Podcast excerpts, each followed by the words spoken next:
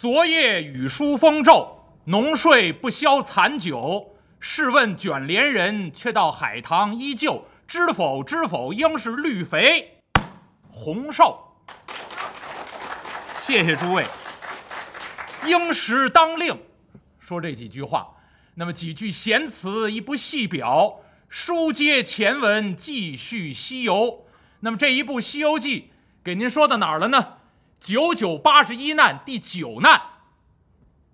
那位说什么时候能说完九九八十一难呢？您得有过日子的心，啊，慢慢听吧。那么中间呢，清明假期咱们踏青游春歇了一个礼拜。那么上上周最后给您说到这个故事呢，这八个字特别重要。上次这一百多分钟啊，说这一段故事，最后总结八个字的题目是什么呢？心源归正，一马收缰。如果您要看《西游记》，《西游记》原文上面九九八十一难第九难叫做斗剑换马。唐僧和孙悟空来到蛇盘山应酬涧，收了这匹伯龙马。所以上回书呢，这段故事就是孙悟空带了条金线箍，给这只心猿带上金箍。给这匹驿马配上鞍颤、嚼环、缰绳等物，另外菩萨还准备了一条皮鞭，全部都交给唐僧师徒。那么这回故事特别具有象征意味。今天在座有不少第一回听鄙人说《西游记》，我刚才说了，您太熟悉《西游记》了，影视剧、动画片看了多少遍，尤其是小朋友，一到假期全部都是《西游记》的重播。太熟了，可是《西游记》您要看影视剧、动画片里面，很难体会到《西游记》作者本来的用意。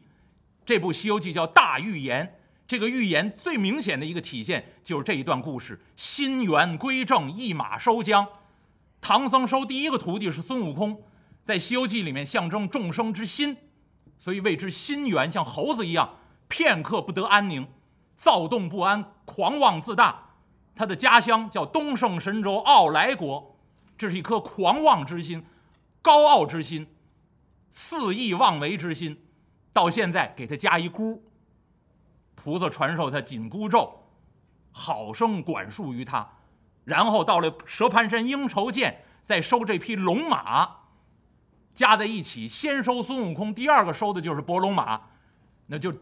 极具象征含义，就是中国人非常熟悉那句成语“心猿意马”，而且把这匹马加上鞍颤、嚼环，加上缰绳，加上一根皮鞭，加以约束，加以管教，加以鞭策，一路西行。所以上个上回书这段故事合在一块儿，你要看心意相合，这一趟取经的旅程才可以开始，而且。到现在，蛇盘山应酬见唐僧，不仅收了孙悟空，再加上这匹伯龙马，您发现，这个时候唐僧的形象就非常有意味，叫一心一意，继续西行。一只孙悟空是心猿，一匹伯龙马是一马，一心一意登上西天之路。而且呢，您要看唐僧啊收的这匹伯龙马，上个礼拜给您说。这匹马是由龙转化过来的，这也不是我家祖上瞎编。那《西游记》是吴家书，吴氏西游，那吴承恩先生写的，那吴迪说的。那么当年我家祖上编这个由龙变变成马，那当然这都是我家祖上啊，吴承恩呢，这个吴道子啊，对吧？这这这个智多星吴用啊，这都是我们家祖上啊。这个吴三桂之流都同姓各宗，不认识啊。那那单算啊。编这个由龙变马，您要看绝不瞎编。中国古代典籍里面《周礼》上面写的清楚，中国古人认为八尺以上这个马呀，八尺以上谓之龙，这是《周礼》上记载的。七尺以上谓之来，马字边一个来去的来。六尺以上的马才叫马。就很普通的马了，所以说书人一说到宝马良驹，您听说书人有一套词儿：提着背高八尺，头着尾长丈二，膘满肉肥，鬃尾乱炸，蹄跳咆哮。常常有这么一大套词儿，老说提着背高八尺，头着尾长丈二。那这个身高八尺就符合中国周礼上面的记载，八尺以上是最好的马，谓之龙马，叫直接就管它称为龙。而且呢，您要看唐僧这位玄奘法师写了一本书，玄奘法师写《大唐西域记》，他就记载，他记载这个国家呢是屈之。屈之国，这是他翻译的版本，但是大家最熟悉的叫什么？叫龟兹。龟兹国就是现在新疆库车，古称龟兹。三藏法师翻译叫屈之国，他路过这个地方的时候就写：这个国家的国都以北有一座水池，谓之龙池。从这个龙池里面有龙，能够变化成马。和这个母马呀交配，产生出来的谓之龙驹，所以这个地方呢，自古以来盛产宝马龙驹。所以说书人一说到好的马的时候，也说宝马龙驹如何如何。所以到《西游记》里面，直接把这条小白龙变成了三藏法师的坐骑。那么收服了白龙马，三藏法师搬鞍认凳，乘跨坐骑，马上加鞭，带着孙悟空。骑着白龙马，一心一意继续西行，走来走去，走去走来，残冬已尽，打了新春了，到春天了，冬去而春来，尤其清明刚过，哎呀，正是春色最好的时候。三藏法师骑在马上，孙悟空在前面挑着行李，引着三藏法师师徒一行一前一后。一边走路一边欣赏周围的春色呀，叫山花烂漫，草长莺飞，烟柳蒙蒙啊，好一派春色。走着走着，走到这一天的天色将晚，三藏法师骑在马上一看，悟空，哎呀，天色将晚，你我师徒哪里投宿啊？孙悟空挑着行李一瞧。师傅，俺老孙看前面好像有亭台楼阁呀。三藏法师在马上欠着身形，往前瞧了瞧，哦，果然一看呢，远方啊，隐隐约约、黑压压、雾沉沉，有一大片亭台楼阁。哎呀，悟空，此处难道说有宫殿吗？师傅。俺老孙看，不像宫殿，倒像座寺庙。咱们呢，走上去看上一看，要是寺庙，咱们就住在这寺中。三藏法师催动马匹，孙悟空啊，加快脚步，奔这片宫殿楼阁而来。走至切近了，听见里面有钟鼓之声。三藏法师一看，哦，果然是座寺庙。离这个山门呢比较近了，三藏法师甩蹬离鞍下了坐骑，把缰绳交给孙悟空。徒儿在此看守行李马匹，为师上前叫门。三藏法师让孙悟空带着行李马匹站在远处，自己独自一人呢，来到这山门外。刚到这山门前头，还没迈步上台阶呢。就听见这个门声一响，嗯，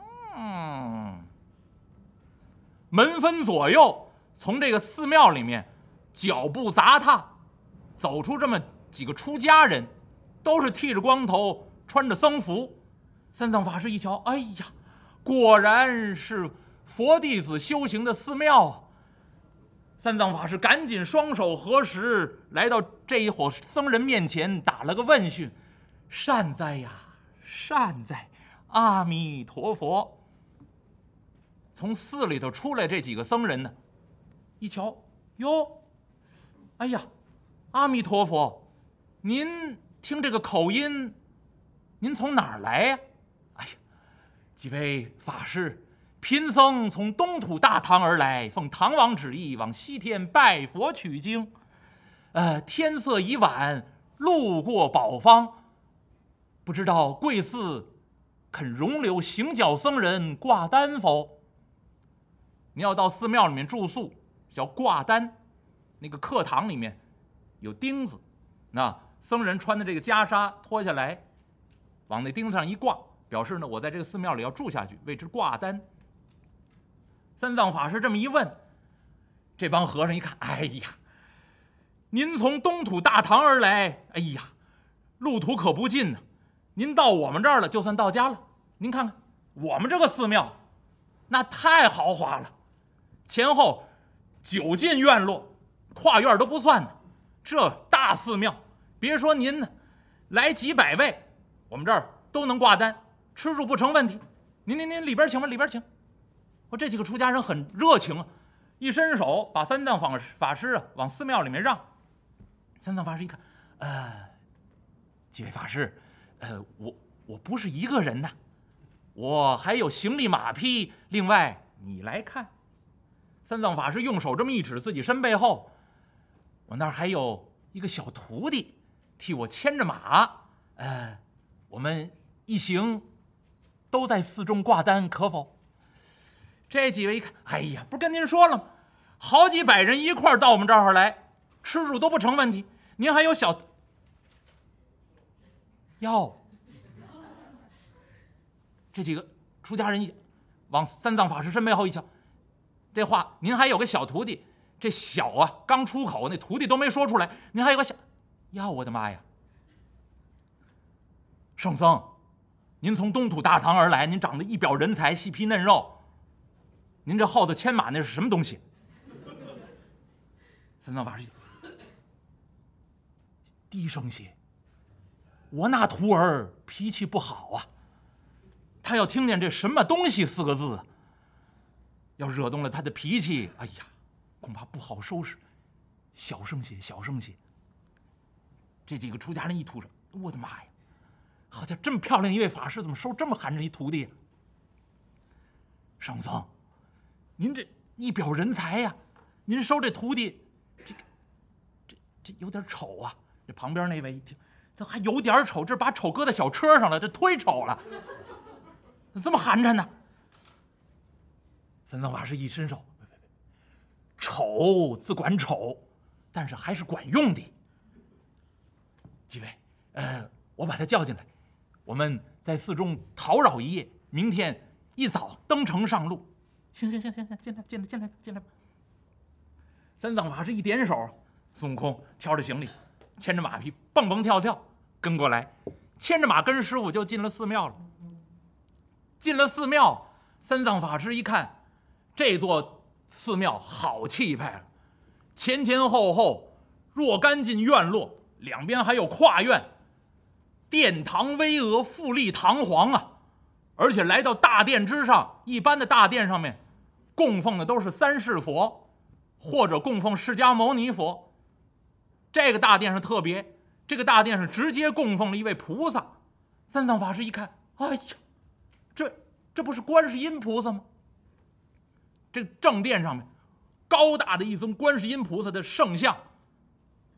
这几位出家人一瞧，法师，我们这寺庙，您刚才在山门那儿啊，大概没仔细瞧。我们山门上有匾额，我们这座寺庙叫观音禅寺，以供奉观音菩萨为主尊。三藏法师一听，哎呀，太好了！我师徒二人屡屡蒙受菩萨点化。我正欲答谢，今天来到观音禅寺，见到观世音菩萨的圣像，就如同见到观音菩萨本身一样啊！待贫僧跪拜答谢。三藏法师拈香，匍匐下拜。这几位寺里的出家人一看您磕头，那我们敲动法器，给您庄严佛事啊！所以这几位呢，大殿这边有法鼓。这边呢有中庭，几个和尚到那边呢，激动法鼓。三藏法师在殿上冲着观世音菩萨的圣像匍匐下拜，磕一个头，那边打一通鼓。孙悟空一看，光有打鼓的吗？这边还有钟呢，敲上钟啊！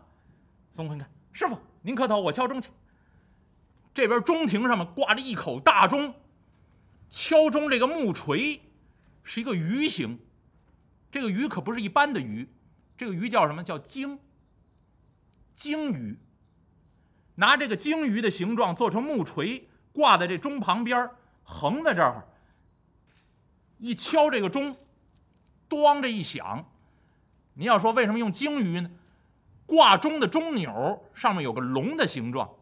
您到寺庙里面或者您要有钟的地方，您去看一看，这个古代的铜钟上面要挂起来有一个背拱起来的龙，在上面做着钟钮。这个钟钮如果是龙的形状的话，是龙生九子之一，谓之蒲牢。龙生九子，各个不同，每人有擅长的地方。这个蒲牢擅长什么？蒲牢善鸣，特别喜欢叫，声音特别的大，哎，这个是底气特别的足。啊，但是他一般的情况下他不叫，什么时候叫呢？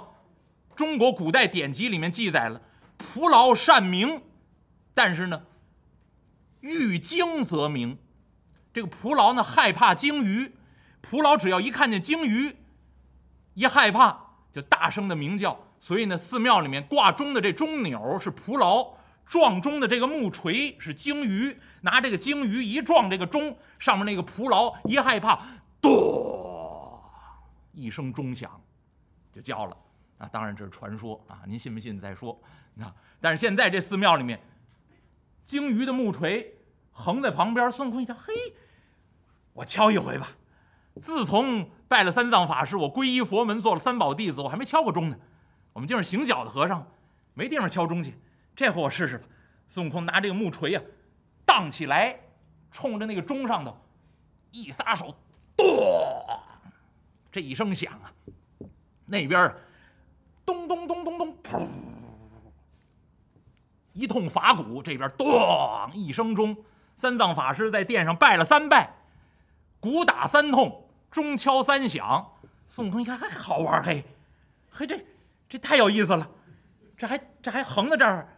能来回打吊悠玩，孙悟空啊，一飘身，噌，窜到这个横着这个钟锤上，坐在这个鲸鱼的这个钟锤上面，前后这么一晃，这乐大了。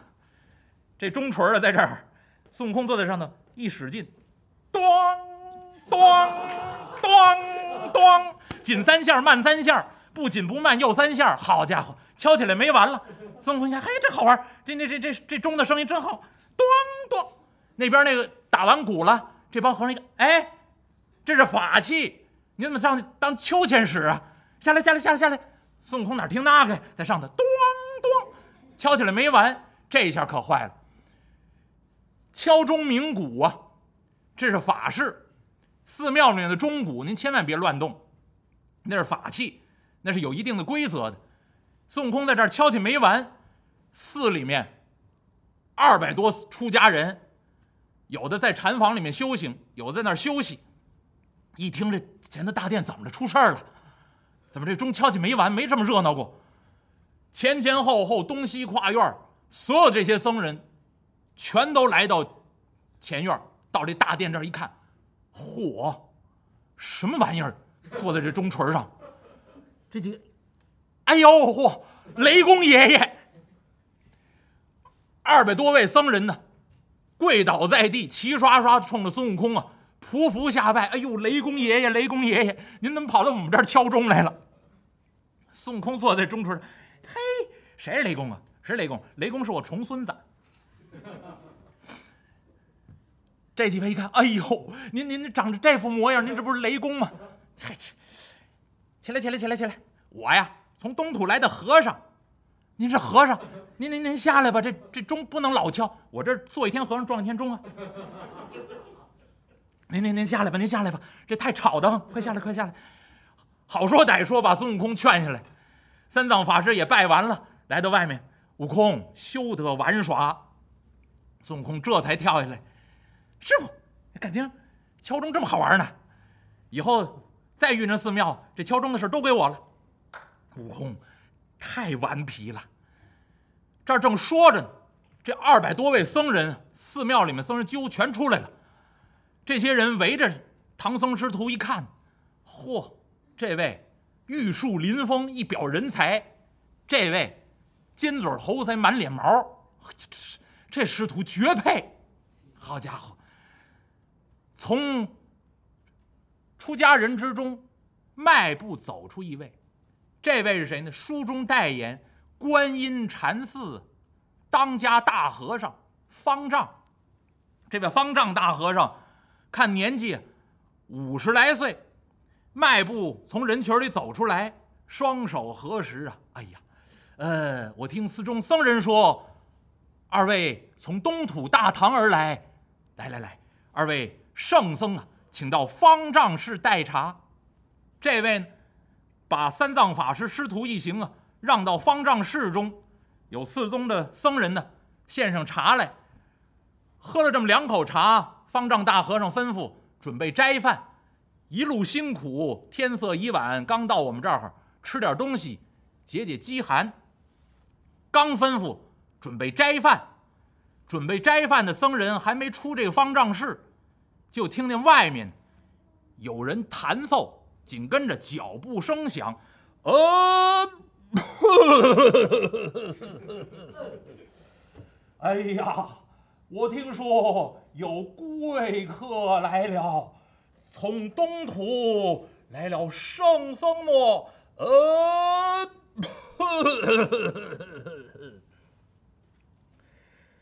有人弹奏一声，从外头走进方丈室，两旁边呢，两个小沙弥搀扶着这位，这位。一边说一边走，走进方丈室中啊。三藏法师和孙悟空抬头这么一看，嚯，这位太老了，岁数从这脸上就看出来了。为什么？皱纹堆垒，这脸上啊叫沟壑纵横，密布皱纹，老眼昏花。要看这个头呢。年轻的时候，少说呀也有七尺来高，但是现在也太老了，弯腰驼背，佝偻到一块老态龙钟，手里头拄着这么一根龙头的拐杖。再看这根龙头拐杖上满嵌银丝，拿这紫檀呢雕着这么一根龙头的拐杖，然后在上面刻出凹槽，把银丝嵌进去。紫檀嵌银丝，龙头拐杖，再一瞧呢，这老和尚头上戴顶帽子，这顶帽子呢叫芙蓉帽。